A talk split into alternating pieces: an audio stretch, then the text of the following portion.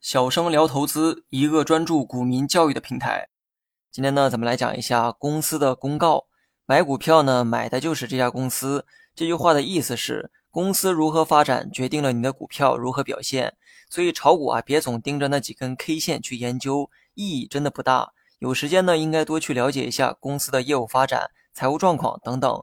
但这些内容呢，又如何去了解呢？上市公司的公告啊，就是你了解它的主要渠道。那么所谓的公告，就是公司对外发布信息的一种行为。那么公司发生了哪些事情，又决定做哪些事儿，都会以公告的方式呢通知投资者。以前呢说过，公司上市是从幕后走向台前的过程，公司呢也就变成了公众企业，所以公司公告也是面向公众发布的，是义务性的、公开性的、权威性的。公司公告呢分为定期公告和临时公告。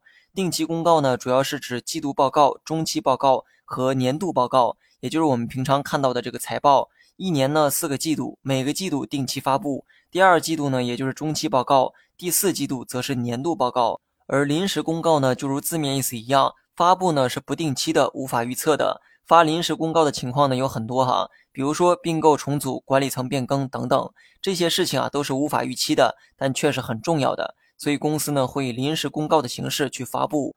总之呢，公司公告是向投资者传递信息的一种渠道。如上文所说，公司公告呢是义务性的，不是说公司想发就发，不想发它就不发了，也不是说想怎么发就怎么发。公告呢发布啊要严格按照证监会的标准去执行，同时呢公告也是权威性的，这一点呢我得多说两句。现在呢我们处在信息泛滥的时代，大家获取消息的渠道啊非常多，而有些消息可靠性却得不到保障，很多时候没有被证实的消息也会被散户信以为真。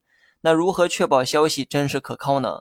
公司的公告就是最好的渠道。公告怎么写的才是真实的故事情节？那么除此之外呢？不要轻信其他渠道的消息。那么有人呢可能也会抬杠说，公司公告啊也可能会有虚假成分。那么这一点呢我也不否认哈，但这毕竟是小概率的事件，而且涉及到违法，这不是我们该操心的问题。自然呢有相关的部门啊去解决。公司公告呢，在很多地方啊都能查看到，大家使用的炒股软件上就能看到每家公司的公告，这些啊都是可靠的渠道。当然了，你也可以到每家公司的官网去查看。好了，本期节目就到这里，详细内容你也可以在节目下方查看文字稿件。